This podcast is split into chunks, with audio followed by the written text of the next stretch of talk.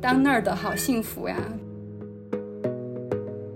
这个社团的活动是非常之友好的，比如说一次活动从头到尾，可能大家都不会说一句话。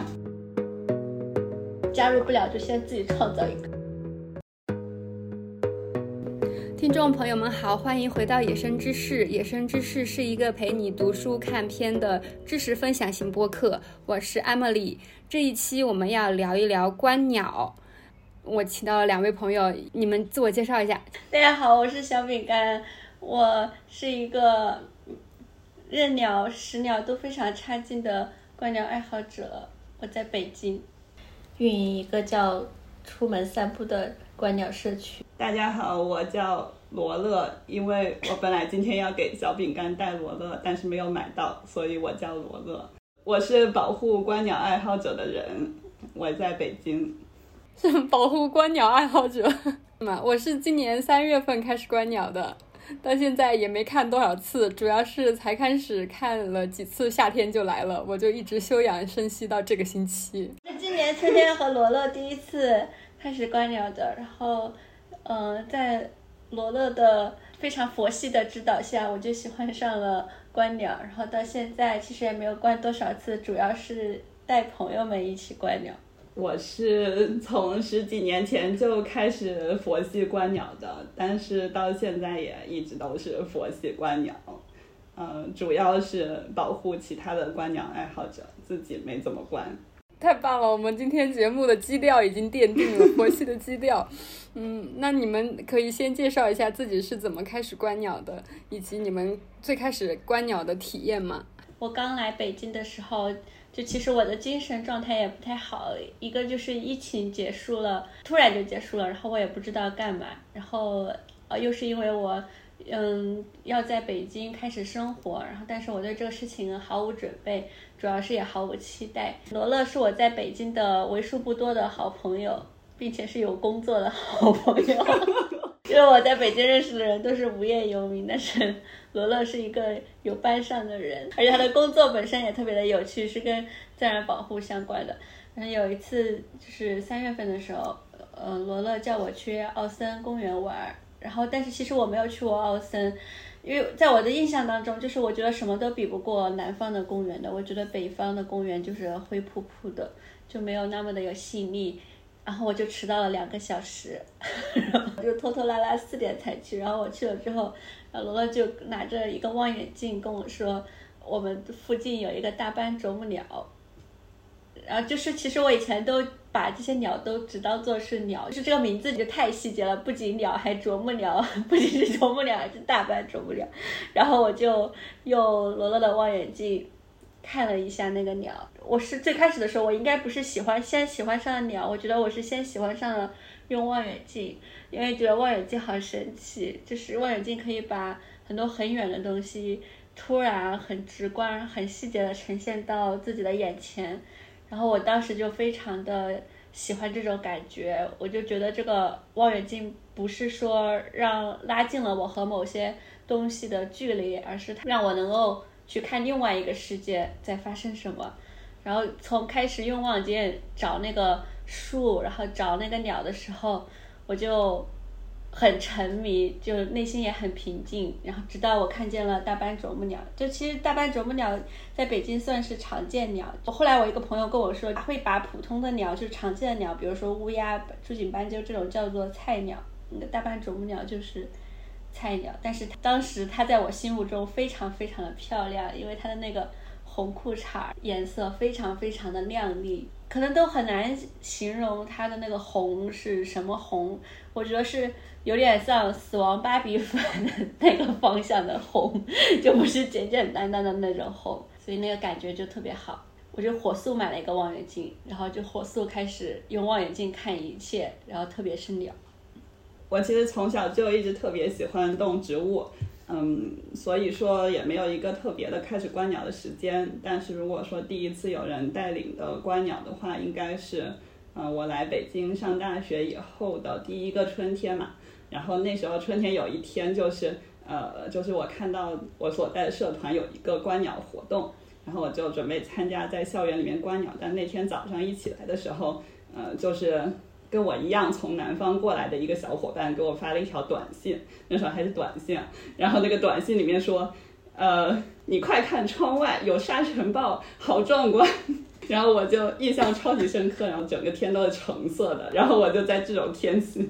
出门观鸟了。然后沙尘暴其实不是特别适合观鸟的天气，但是有一个好处。就是我们看不见鸟，鸟也看不见我们，呃，所以那那个鸟就没有怎么躲避我，然后我就呃非常轻松的看见了三种啄木鸟。就我当时对那个大斑啄木鸟的红色一点印象都没有，就是因为我当时用的是一个很烂的望远镜，从我家不知道哪翻出来的一个。镀着红膜的望远镜，就是观鸟望远镜是不应该镀红膜的，因为红膜它会把鸟类的红色都滤掉，然后让你看不见鸟的红色。所以我大学四年都不知道珠颈斑鸠是粉红色的。小饼干非常幸运，一开始就用上了我后来买的第二个望远镜，是一个比较好的望远镜，才能看见大斑啄木鸟是红色的。就是我当时。呃，非常高兴的看了一上午的鸟，但是我完全不知道大斑啄木鸟身上是有红色的，就因为用的是一个很差的望远镜。但是就是这样，我还是就是快快乐乐的观了好几年的鸟。是，我是小饼干强烈安利，然后才开始观鸟的。我人在成都，嗯，对，就因为小饼干介绍所有东西都特别的有感染力。然后他就简简单单的讲了一下他一开始看到那个啄木鸟的经历，然后就是吗？就是这么好玩吗？然后我还专门约小饼干视频了一下，然后他就非常会卖货，就让我去买了一个尼康的。一个望远镜，闲鱼上买了一个二手的，花了四百多块钱。当时觉得我真的要为了这个事情花这么多钱吗？然后等我收到这个望远镜的第二天，我就去我们家旁边的小公园里面看鸟。我第一次看到看清楚的一只鸟是那个。白颊噪眉，但是我那个时候不知道它叫什么名字，我以为它是画眉，但后来我才知道那个是白颊噪眉，是我们南方的菜鸟，非常非常常见。它就像松鼠一样，它就喜欢在那个树丛之间爬来爬去、窜来窜去，然后声音也非常的大，你呃很难忽视它们。但是看到那个鸟的时候，是它在洗澡。然后有一种特别强的偷窥的那种感觉，是吗 仔仔细细的把那个水洒到羽毛上面，然后那个水就从它的羽毛上面滚下来，然后我当时就哇哦，我就没有没有体验过，我觉得我打开了一个新的平行世界。然后我因为我眼睛度数比较高，我平时还还有干眼症什么的，我看东西其实长期都是很模糊的。然后我经常路过我们家旁边的河啊，我以前以为树上有很多垃圾袋。后来我仔细一看，发现那是白鹭，我就觉得哦，白鹭这么好看，为什么以前我会以为它是垃圾袋？感觉很神奇，因为之前小饼干跟我说的，每个人最开始观鸟都会有这样子很冲击的感受。第一天看了鸟之后，我回去的路上，我就会觉得鸟的声音非常非常的响。然后当时我骑个电动车在路上，我就特别想要回头问那些鸟，你们在聊什么？我的问题就是像。你们在北京，我知道就是自然之友做特别多的那种入门的活动。我在成都，我根本找不到这样类似的活动。呃，我我去网上找，他们都只有针对呃小朋友的，嗯，然后我就说，那我是个大人，我可不可以来参加？然后他们就说，最好还是要带一个小朋友。我就觉得，那我去哪里借一个小朋友呢？好像我自己开始观鸟都都很慢，因为就是也没有也没有人带，呃，也在嗯。认识一些观鸟的朋友，就是有时候我感觉是我个人关于鸟，还还有跟我目前的这个生活状态，他们叠加了在了一起，所以我就对很多小鸟有很多特别的感受，包括对于观鸟活动本身。今年四月份的时候，我在豆瓣上看见一个女生，她说她去丹东。看了鸟浪，就我觉得这个鸟浪这个名字就听起来很浪漫，就是一群小鸟，然后它们不停的在空中变换各种的飞行的方向，还有姿势，然后就在空中就像一朵呃云一样，就像一种奇观。然后当时我有个朋友就他先是问我，他说五一要不要去看古建，约着出去玩嘛。说我说我不想再看人造的东西了，我说我想去看。鸟浪，然后我就去了丹东。这种激动的心情，其实甚至是从没有看见鸟开始的。是我坐坐上那个卧铺的时候，就是因为疫情三年，我们也我都没有什么机会，纯粹的因为想要出去玩而去一个外地。我感觉我的每一次出行都很痛苦，他们都是因为我必须要做出什么改变，或者说我我是生活所迫我才要出去，就是没有达到一种我自己想要对一个东西感兴趣，我就要出门，然后去一个我完全也不知道的，甚至在边境线上的一个小城市。然后我记得我当时坐火车的时候，我其实心情就非常的澎湃，就是因为其实我已经吃不了什么苦了，苦了，然后我就要做个卧铺。就是想法，就是我的天哪，我真的出门了，就是我出门居然是为了鸟，然后我去了一个地方，居然还在丹东。想，其实我的室友就是丹东人，他对此也是有一点匪夷所思。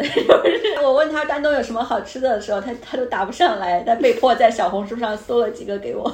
去了一个海滨公园。呃，我就发现，在一个码头上有非常非常多的人，就等着架着那种高级的那种单筒望远镜，而且这个鸟浪是跟这个涨潮落潮是有关系的，呃，大家就需要在那里等。我因为我们当时戴的是双筒望远镜，就非常就其实是有点费劲儿的，劲儿，因为鸟离我们很远，我们就在那个海滨公园上乱逛，然后。突然就看见有一个空置的单筒望远镜放在那里，就是那个单筒望远镜放在那里，但是那里没有人，然后我们就赶紧 像一个小偷一样，赶紧跑过去，用那个单筒望远镜看了一会儿那个鸟。然后最后就突然来了一个大哥，然后我们当时就非常紧张，就是这个大估计这个大哥是来骂我们的，就是 那个大哥就非常友好的说，他说他是林业局的，这个单筒是他们队里的，如果我们想看也可以看。最搞笑一件事情是，当时和我们一起去的一个小伙伴，他说，哎，这个望远镜不错，然后就把手一搭在那个单筒望远镜，然后那个望远镜就剧烈的晃动了一下，然后我就我就紧张的不行，然后我就去，然后我就看了一眼那个。单筒望远镜，我说妈呀！我说你你一定要小心，这单我单筒望远镜是施华老师骑的，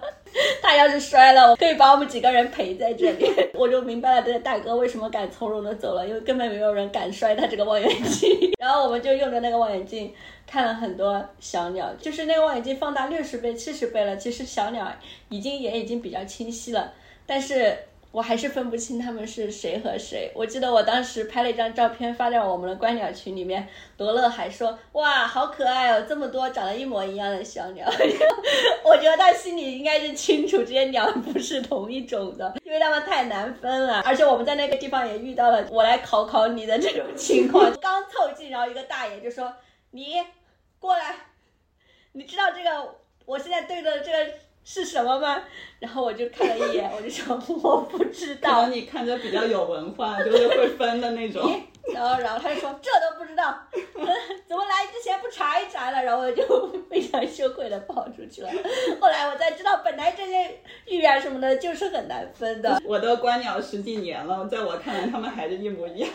真的吗？对，然后当时本地的电视台都到处找人采访，然后不知道从哪里听来，知道我们是从北京来的，就是非要拉着我们做采访，就是说连北京的人都愿意来看我们这个丹东的鸟了，然后。但我心里想说，它不是丹东的鸟，我就一边在那里看鸟，然后我就一边在看另外一本书《随两鸟一起飞行》，它中间有一章就讲科学家是怎么研究鸟浪的，然后鸟浪就是带来的启发是什么？就当时科学家以为 鸟浪是有一个小鸟当中是做指挥的，就这个小鸟指挥大家怎么变动，然后科学家想最开始想要解决的问题是为什么他们这个指挥这么有效，他们是有什么沟通的，然后最后发现。小鸟并不是有一个这样的指挥，就是小鸟其实是看它的周围前后左右的是谁来改变它的姿势的，然后就特别特别的好玩。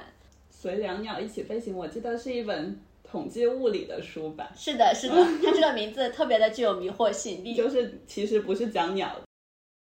因为我跟鸟接触的太多了，导致没有其中一个故事印象最深刻的。嗯我跟小饼干应该是正好相反的，就是我以前有很多的机会，就是专门为了鸟的目的去出去玩。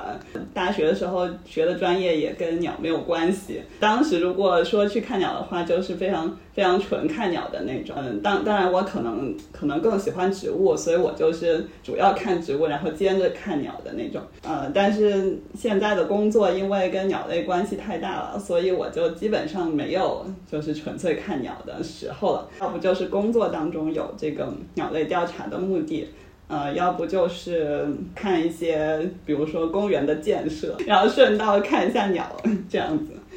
我觉得我们可能就是处在非常不一样的阶段，我还处在才开始看鸟的阶段。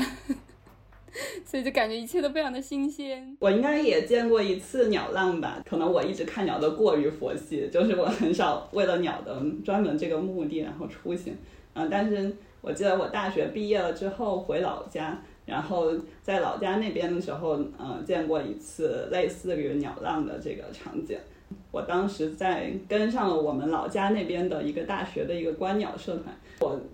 嗯，非常擅长搭讪一些这种人，然后我就莫名其妙的看到那边有有一群人在观鸟，然后我就搭讪加入了这个大学的观鸟社团。那个社团有一个人就说：“走，我带你去看一下，就是那边有一片盐田，然后盐田那边涨潮的时候会有鸟就飞过来，那个盐田是它高潮位时候的那个栖息地。”他说现在就走，然后我们就骑自行车就去了，在那个盐田里面就看到那些也是很多长得一模一样的各种各样的 恒玉就这样飞过来，所以当时印象还是非常深刻的。当时我们去看的那一片盐田，现在应该已经填海建机场的一个状态，那个机场应该快快建出来了。像这种的栖息地其实蛮容易就没有掉的，因为它们就是一个很平的一个沿海的区域，所以就看起来就是很适合开发利用的样子。那我讲一下我第二次去观鸟，我现在记得特别的清楚。你是先讲第一次，然后讲第二次这样子吗？对。我第二次去观鸟就去了那个成都的那个浣花溪公园，然后但是我也没有做任何的攻略，我什么都不懂，我就拿了一个望远镜，我觉得我自己还是挺社牛的，我就想我可以去认识一些鸟友，让别人带带我，但是这个计划到现在从来都没有成功过。就从那个北门往往里面走，就看到特别多的苍鹭、白鹭和夜鹭。一开始看的时候，我觉得特别的可爱，到现在为止我也只能。找到那种很大很大的鸟，我就觉得这种鹿就特别适合我。然后它们又大，然后它们又不动，然后我就可以一直看，往里面走啊走，我就发现这些鹿越来越多，越来越多。然后就走到一片树林，开始我就看这树上，我觉得这边是不是阳光普照，就是这些树非常的亮。后来我仔细一看，发现上面都是鸟屎。走到了这些鹿的老老巢，上面全部都是那些鹿的窝。后面我才知道，原来鸟平时是不睡在窝里的，就是只有繁殖的时候才需要呃筑巢。然后我以为这已经是一个极限了，我再往里面走，走到一片竹林，然后那里就非常非常的臭。然后那个竹林下面还立了牌子，就是说这是鸟类栖息地，不要长时间逗留，因为你真的会被屎淋到。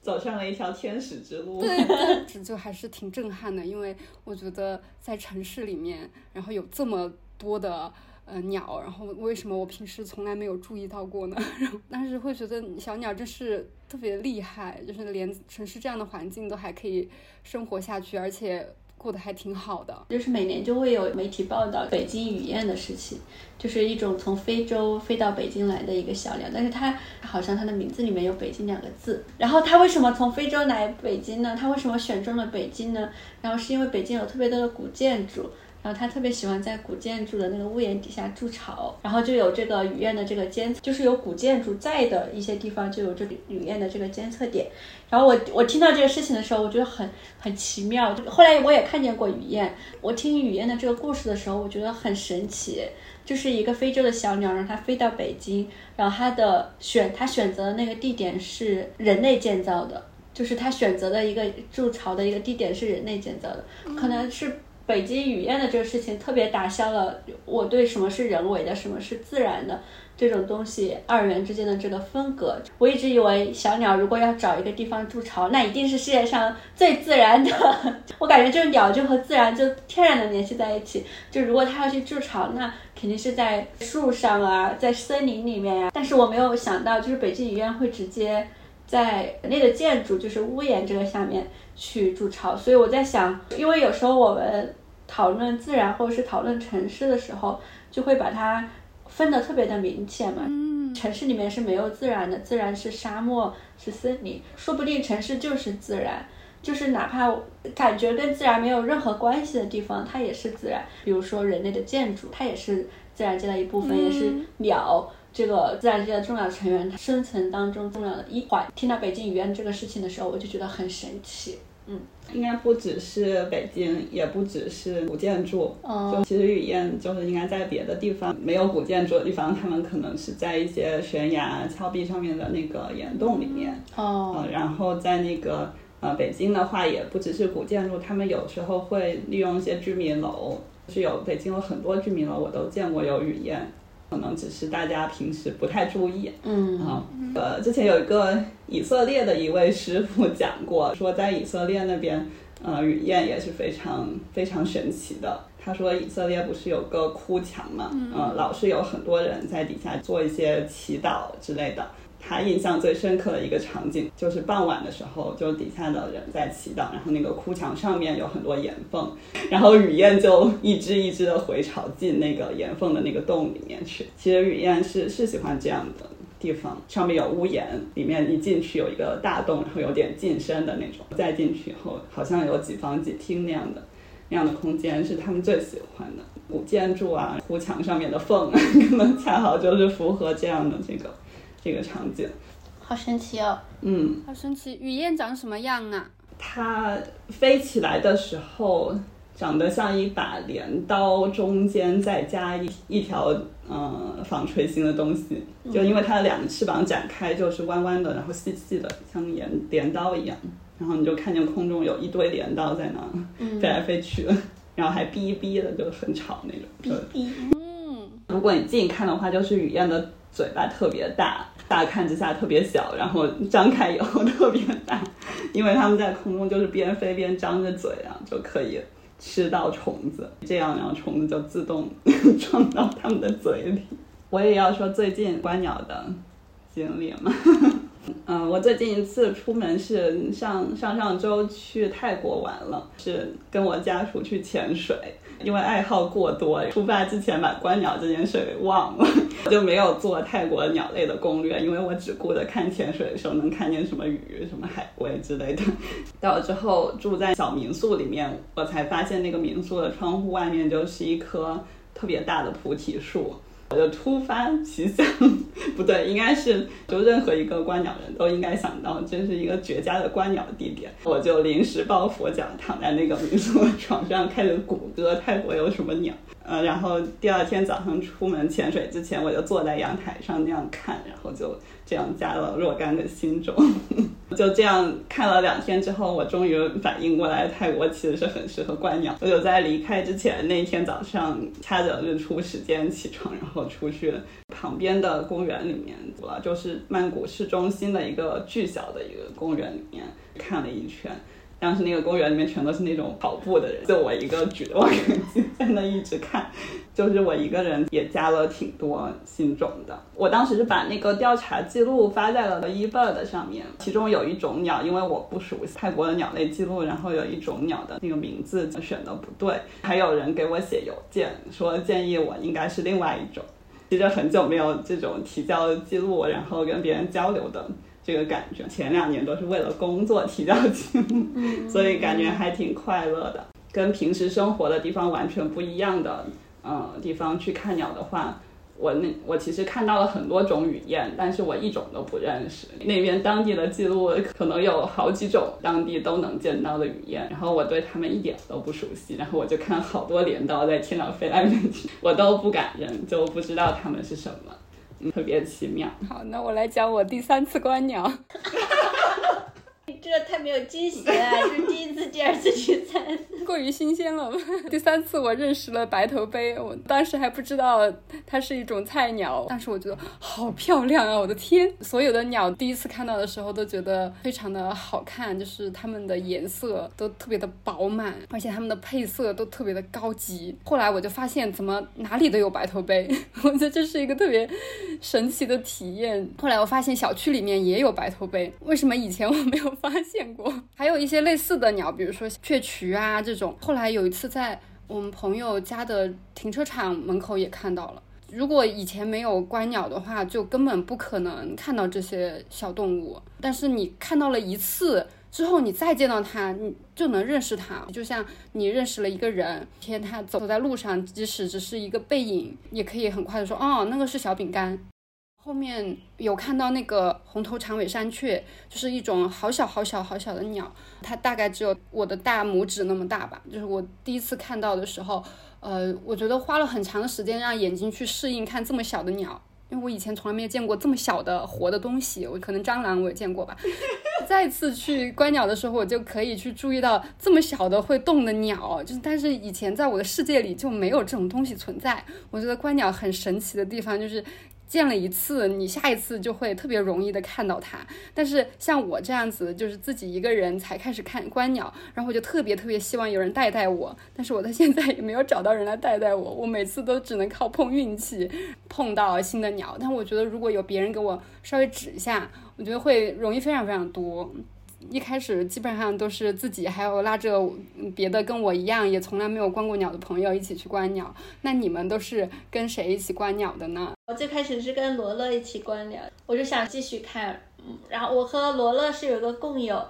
嗯，我们就叫他范总吧。他也非常的激动，然后他也买了一个望远镜，然后我们俩就拿着那个望远镜在北京的街上走。我记得范总当时对望远镜都已经到了一种走火。入魔的程度，他甚至拿这个望远镜看墙上挂的书，就以至于当时我们进了一个卖牛娃娃的店里，范总他就拿着这个望远镜看那个墙上挂的画，然后最后看到这个老板都不好意思，老板说你这么想看，不然我取下来。范总就是说是因为太喜欢望远镜了，然后当时我们就拿着这个望远镜在街上走，连乌鸦都会看得非常仔细，连麻雀都会看得非常仔细。那一天我们走在街上最。最神奇的是，我们走到快故宫的那里的时候，那条河里面出现了绿头鸭，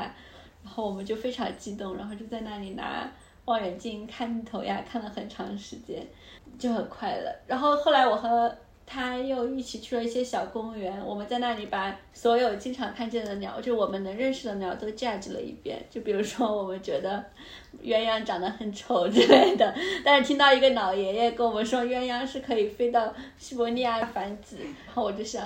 那还是对他客气让他脾气这么厉害。后来我在北京待着的时候，我朋友就问我要不要在北京做点活动。其实我以前也也也会很想做一些活动，但是他们都跟我，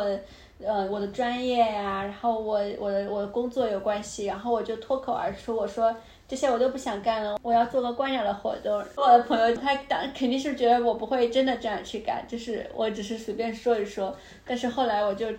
真的我就写了一个。呃，想和大家一起观鸟的这样的一个小文章，就作为一个招募，就认识了更多的伙伴。那天特别搞笑的一件事情是，我那个第一次的那个观鸟活动是没有鸟到的，我也不知道我哪里来的勇气，就敢干这种事情。然后我观鸟都不到十天，然后我就敢干这种事情，我就问罗乐要不要来带一带我们，然后罗乐就说周末不喜欢加班。后来我才知道，对罗乐来说带人观鸟是加班。嗯，但是罗乐还是。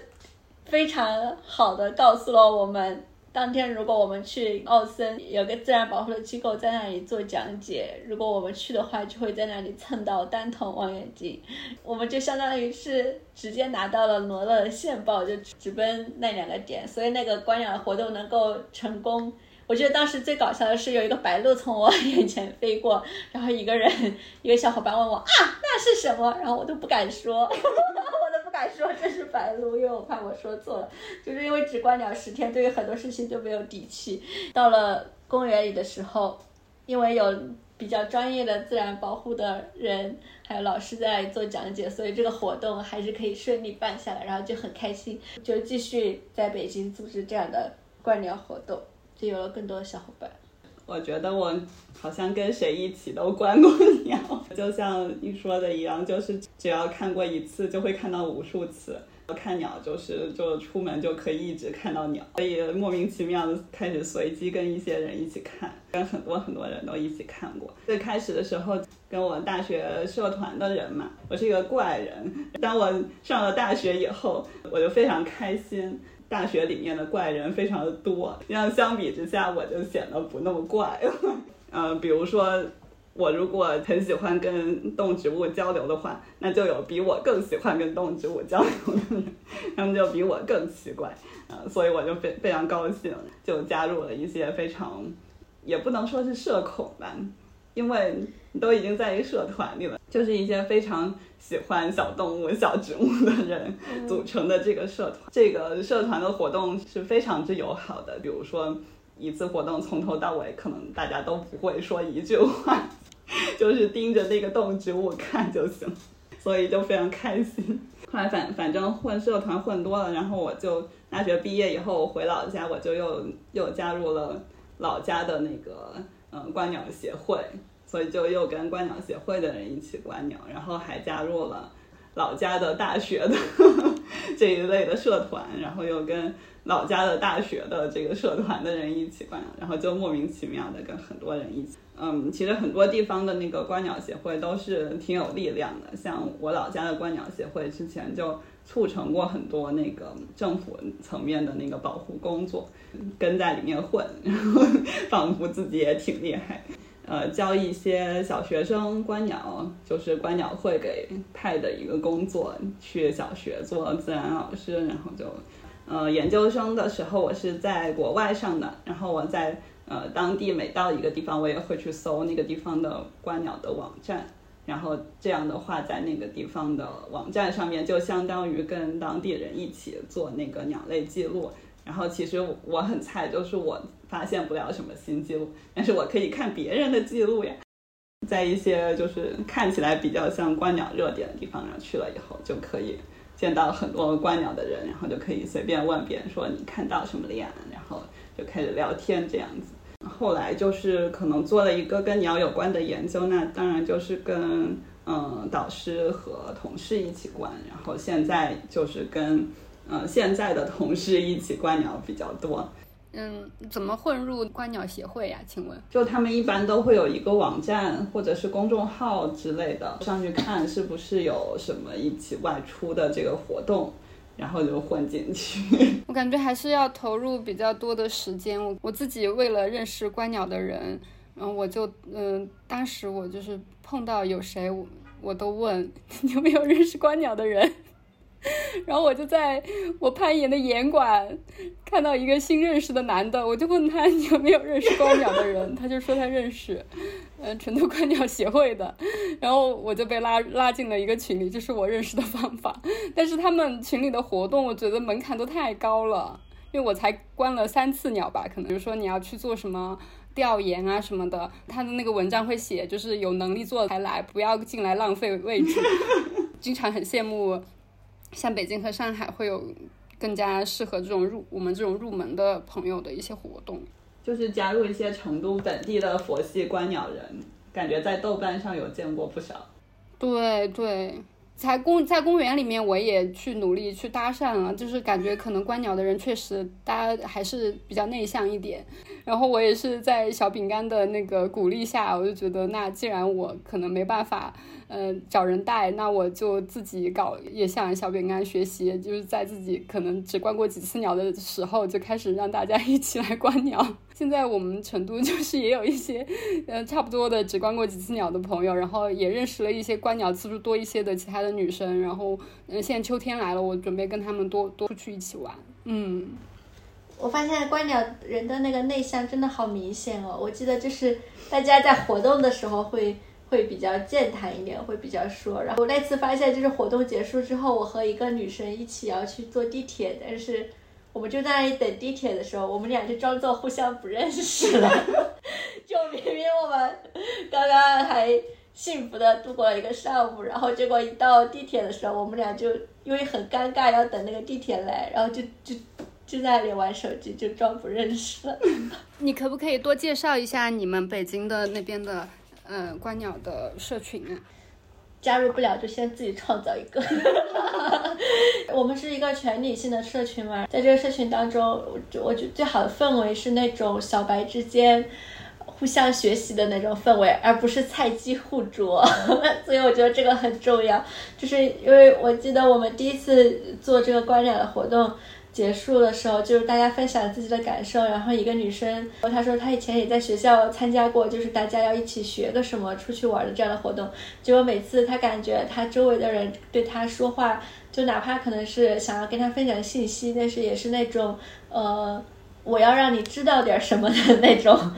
那种分享的方式。他说，呃，可能在在我们的这个社区的氛围当中，他更多的感受到的是自然的那种学习。可能你也不知道，我也不知道，但是我们会想到想办法让他知道。其实我觉得这一点对于观鸟来说很重要，因为其实我当时最开始观鸟的时候，我就有个特别大的一个迷惑，就是这个鸟我都不认识，那我要我要怎么认识它？我要怎么知道它叫什么名字？我的设备又很。不好，就是我又做不到把这个鸟很清晰的拍下来，那我要怎么办呢？后来我才知道，就是可能观鸟现场和鸟相遇的那个情况是一部分，但是有很多的精力是放在观鸟前和观鸟后的。比如说像刚刚罗乐说的，提前去看一下那个地方有什么样的鸟，或者是。结束了之后再来看一看这个鸟，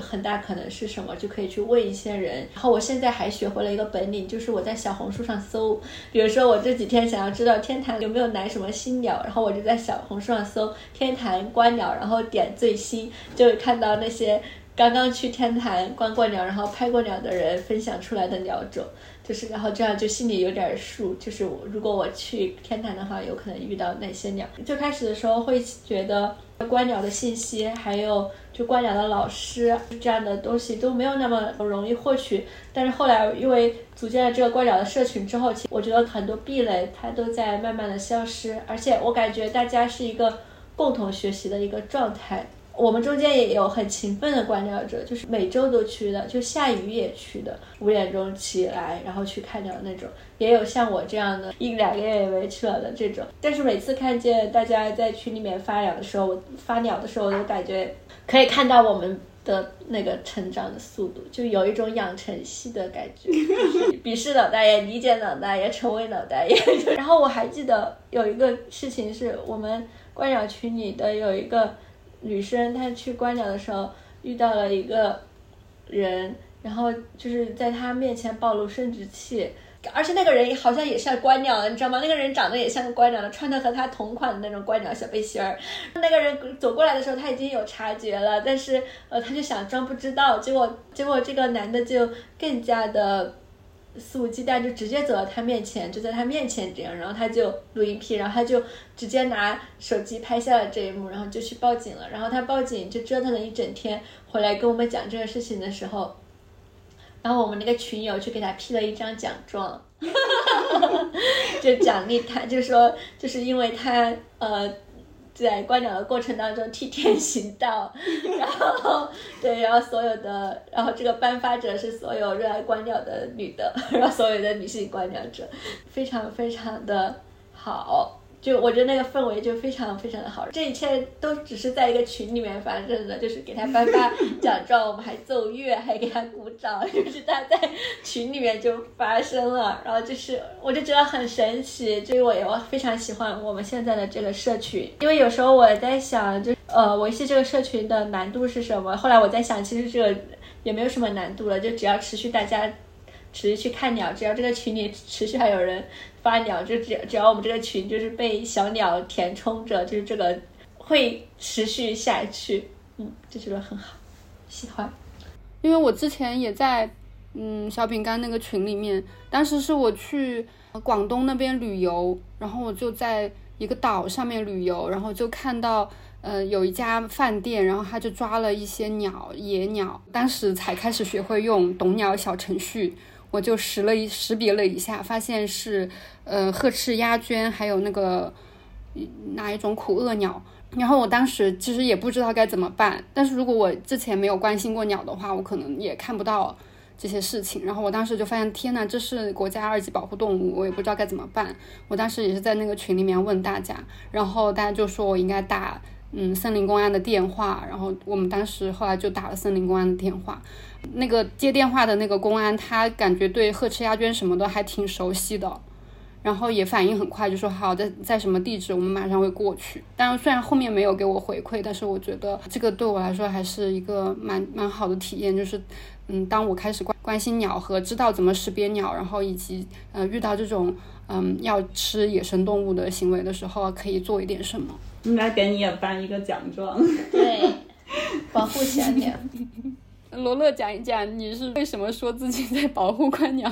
爱好者？因为观鸟爱好者很可爱，几个方面嘛，一个是就是保护观鸟爱好者的栖息地，其实是跟我现在的工作有关系的。然后我现在的工作主要是在城市里面做的，大家可能知道，就是城市它的呃首要目的并不是为鸟类准备的，就我们喜欢鸟的人生活在城市里面，呃，其实要找一些自己的空间也挺不容易的，嗯，就经常是你发现有一片地特别适合观鸟，但是它往往是因为呃一些原因。是被管理忽略，然后才让它生长成了一个特别适合观鸟的地点。然后一旦要开发建设，或者是要呃有什么变动，或者是要建一个公园的话，那可能这个地方就不再像原来那么适合观鸟了。我们城市建设中的很多其实是跟呃鸟类的栖息地的需求呃是比较相反的吧。说我们可能。会发现喜欢观鸟的人，他在城市里面的栖息地可能就是一个呃夹缝当中的这种状态。呃，在城市里面，为了让呃之后这些嗯热爱自然的人，不管他是天生的，还是呃后天被别人带的，还是他可能只是内向，然后就然后就转向了小鸟，呃，反正可能有各种各样的原因。呃，但是可能总总是有这么一批人，他是他是喜欢这个的，而且就是这一批人的存在，就像刚才呃这样，就是他可能会为保护鸟类做出一些贡献，呃，为了让这一批人在城市里面也可以快乐的看鸟，在城市的呃建设当中为鸟类做一些考虑，然后保留一些鸟类以及喜欢观鸟的人适宜的这个栖息地。然后另外一个方面就是保护观鸟社群里面的人，可能这个社群因为呃小饼干一开始是自己建的，所以是一个特别特别友好的社群，但是可能不是呃每一个观鸟社群都对里面的每个人特别的特别的友好，说是鸟人内部有很多的鄙视链，就是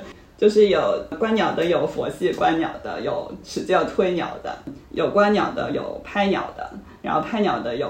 呃，佛系拍鸟的，有激进，有激进拍鸟的，有不择手段拍鸟，对，也有不择手段的拍鸟的，嗯，然后也有这种像凝视女性一样凝视鸟类的，让人感觉不太舒服的，反正怎么样的都有。如果有能力的话，就嗯尽量的改善一些这些社群的这个氛围，也有可能发展更多的人去理解鸟类是非常有意思的，比如说在。呃，平时的出行当中，呃，随机的给别人递望远镜，然后这样就可以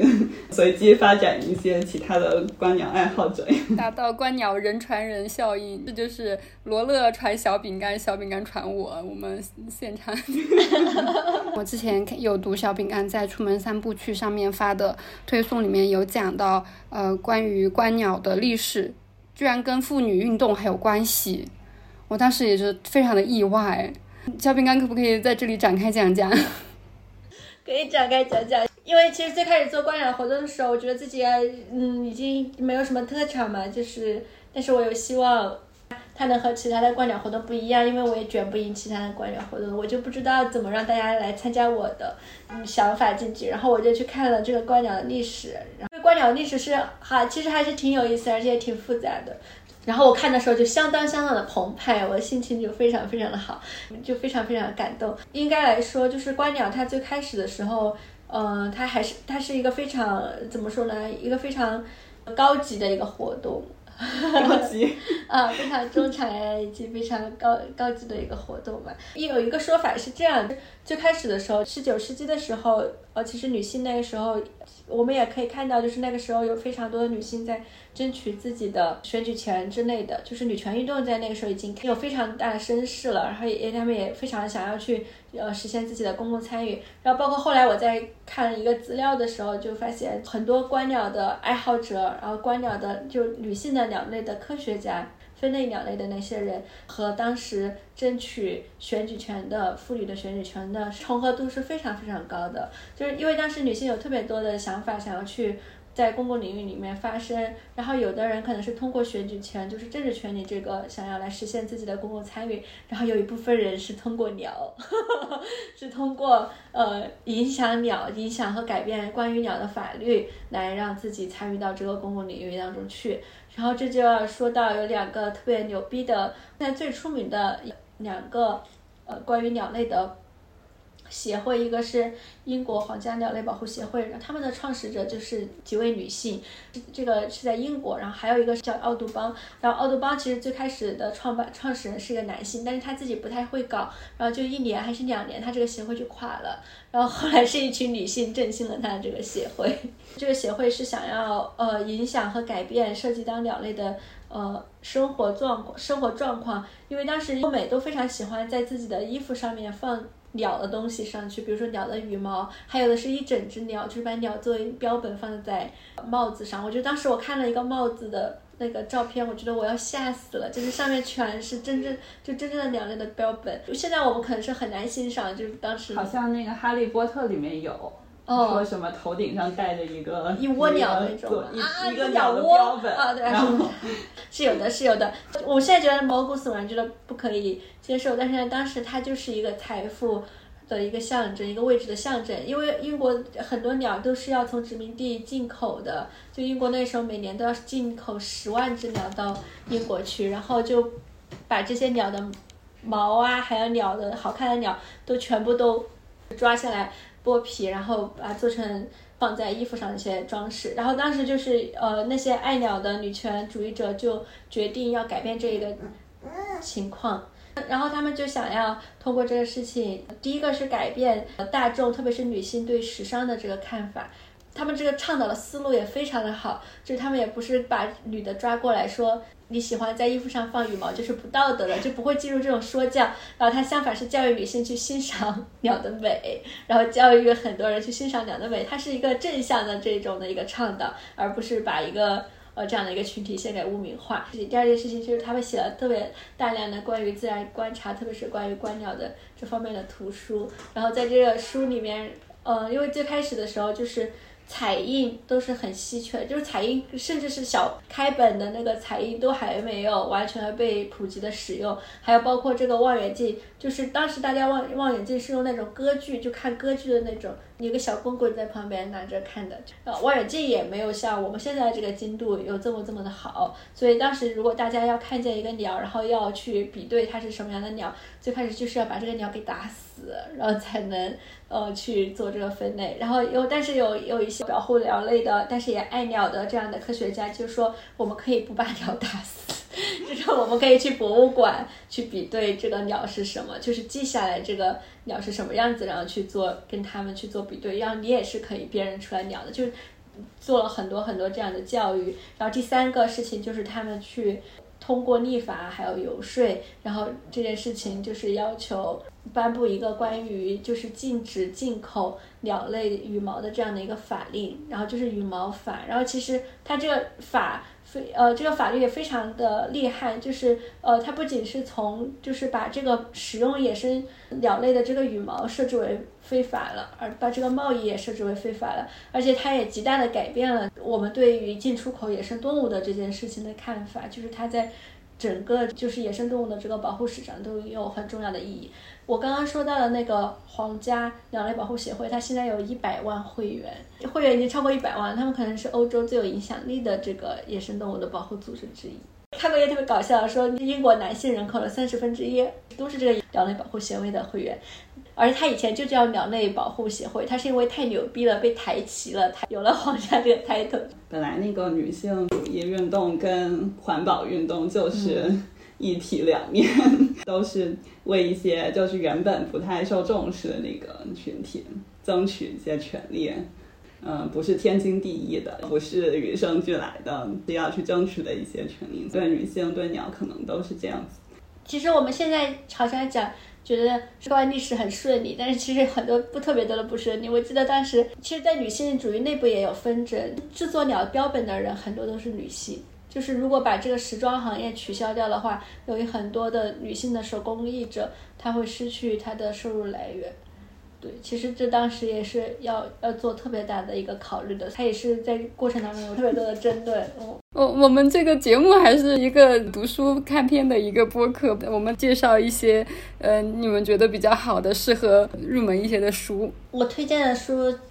就是罗乐给我推荐的。如果你在当地看鸟，你你可以有一本当地的图鉴，但是没有也没有关系，用懂鸟小程序也行。有一本当地的图鉴挺好的。然后还有一个就是。呃，罗乐亲情推荐的鸟类行为图鉴，其实这个在丹东派上了用场，因为最开我什么鸟都不认识了之后，我就看着这个鸟类行为图鉴开始来比对，就是这个玉呀，嗯，还有其他一些鸟的一些姿势，然后就特别可爱。这个图鉴写的特别好，那个图鉴的一些形容都特别的可爱。他说戴菊长得一脸茫然的样子，就是这种。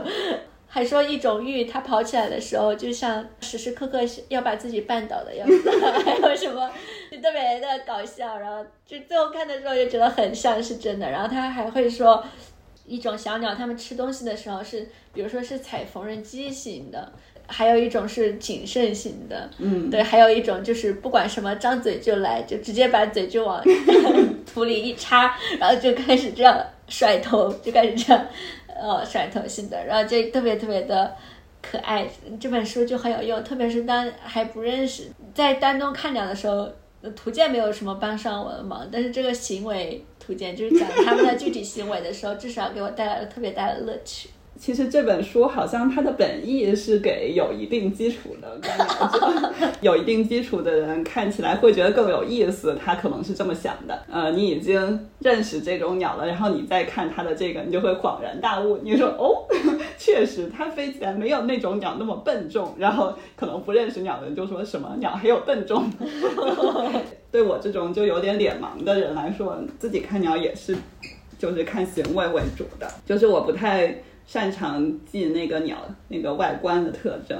嗯，但是我可能对它的行为会印象比较深刻。可能两种，就是你不太记得住它外形的鸟的话，就是靠它的行为来做个区分。我觉得也是一种认识鸟的方法吧。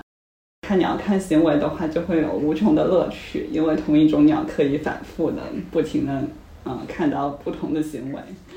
有有一些鸟友们比较常备的书，除了每个地方的一一些图鉴以外，也可以考虑搞一本《中国鸟类野外手册》。嗯，这是一本很老的书，就最早的时候，嗯，可能中国的观鸟人应该算是人手一本。当时中国的观鸟人会把它拆成两本用，上半本是它的主要是以图为主，然后下半本是文字为主。然后那个下半本太重了，大家就不带了，就带那个上半本。这本书要重重印的时候。编这本书的马敬能师傅就说：“既然大家都拆着用，那我就直接把它编成两本，直接出成了上下册，然后大家就只带其中的一册出门，挺轻便的吧。”这本书的嗯中文翻译是嗯一位女师傅，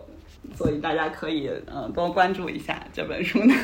那个编辑翻译的情况，也挺有意思的。除了这些图鉴类的书之外，可以嗯随便多找一些那种观鸟笔记类的。这种书随便看看，我之前看了一一本有点像就是鸟类科普的那种，叫《鸟的感官》，它是说鸟的几种感官，然后不同的鸟的这几种感官分别是什么样的，有的跟我们想象的挺不一样的，可能有的鸟是以视觉为主，但是有很多嗯海鸟或者是什么的，它可能是以嗯嗅觉为主的，然后。嗯，所以有的人会说，就是在海洋上面漂浮的那个海洋垃圾，就塑料之类的，就其实长得跟鱼、海鲜一点都不像，但是还是会有很多的那个，嗯，海鸟就是误食这些海洋垃圾，其实它们就是闻到在那个垃圾上面附着的一些海洋生物，然后他们误以为那个是海鲜是可以吃的，然后他们就他们就靠嗅觉的判断把它吃下去了。嗯，所以就会有有一些这样的问题是这样产生的，然后还有可能有那些恒玉，它们有不同的觅食方式，可能跟它们的嘴巴，就是就是它们是用喙的不同部位来来感受食物，可能有关系。啊，反正我觉得看这种书的话，就可以更更理解一些，就是鸟类眼中的世界是什么样的。这维多利亚时期的科学传播为新观众设计。自然。然后这本书它是讲维多利亚时期的，就是一些科普创作者，然后他们那个时候所做的工作。然后这本书非常有意思的有一部分是它讲了特别特别多的女性，它不不仅仅是局限于我们今天提到的一些鸟类的一个学者，就是它提有非常多是声光电呀，还有天文学家呀、地质学家呀这个当中的女性。因为其实关于这个谁普及了自然。然后包括谁是这个呃向公众做这个自然教育的主力，然后很多人会想象的是科学家，但其实科学家在创造这个知识的时候，他并不是为普通人去写作的，他其实是为科学界去写作的。他们所掌握的这些知识，然后他们发现的这些关于自然这些奥秘，都是埋藏在一堆需要被人解读，然后翻译才能传递出来的固纸堆里面。然后，但其实做这样的工作的很多人都是女性。呃，为什么是女性呢？因为在这个自然科学它逐渐专业化的过程当中，就是 它可以给人发博士学位的时候，然后女性就被这个过程排挤出来了。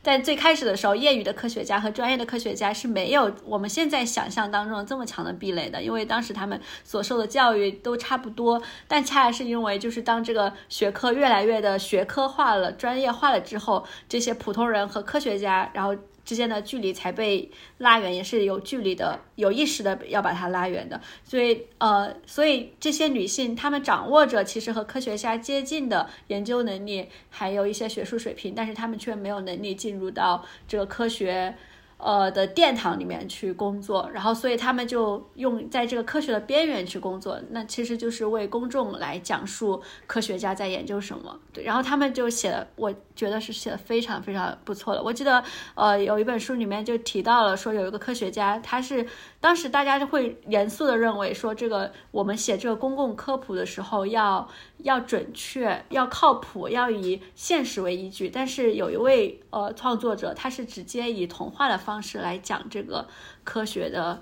奥秘的，我觉得是非常的有意思的。就可能是最开始写科幻的也是一位女性哈，她应该比那个还要早。她在讲这个故事的时候，我觉得她非常动人。这个作者她又相信童话，但是她又相信科学。她说：“为什么我们？”人要去相信科学，因为有时候科学可以给我们一个更好的答案。就比如说，呃，小孩子都想听的，就是当骑士被卷到水流里去了，然后出现了一个仙子来救这个骑士，然后这个女作者她就会告诉你，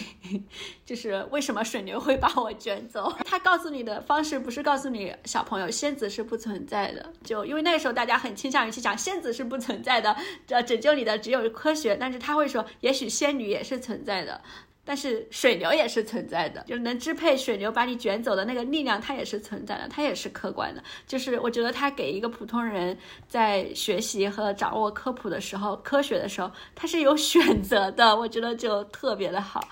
对，而且他的这个尝试也特别的有勇气，就是能够在一个幻想的情况里面，让大家还能够相信科学。所以我觉得这才是科普的很厉害的一个境界。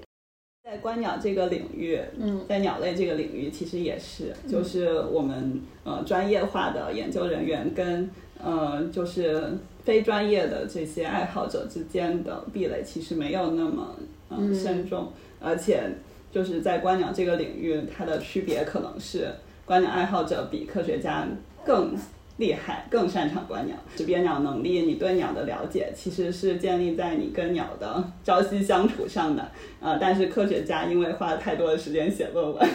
而没有跟鸟足够的相处，所以很多时候是科学家向公众爱好者去求教，然后去问你们看到了什么，然后这个鸟在这个地方的情况是什么样的。我要推荐一些我在微信读书上找到的 跟鸟相关的书，一个是叫《鸟类的天赋》。它是一个叫珍妮弗·阿克曼写的，我觉得，呃，这个书让我补充了一些关于鸟的基本知识，比如说鸟的祖先是恐龙啊，鸟很聪明啊，这样子的一些事情，我觉得他写的还是蛮好的。然后还有一本是，呃，抓住十二只喜鹊的尾巴，是讲一些人文方面的观鸟的故事。你看了这本书，你就会知道一些观鸟爱好者他们会讲到的一些梗是什么意思。比如说，詹姆斯·邦德的名字是来自一个。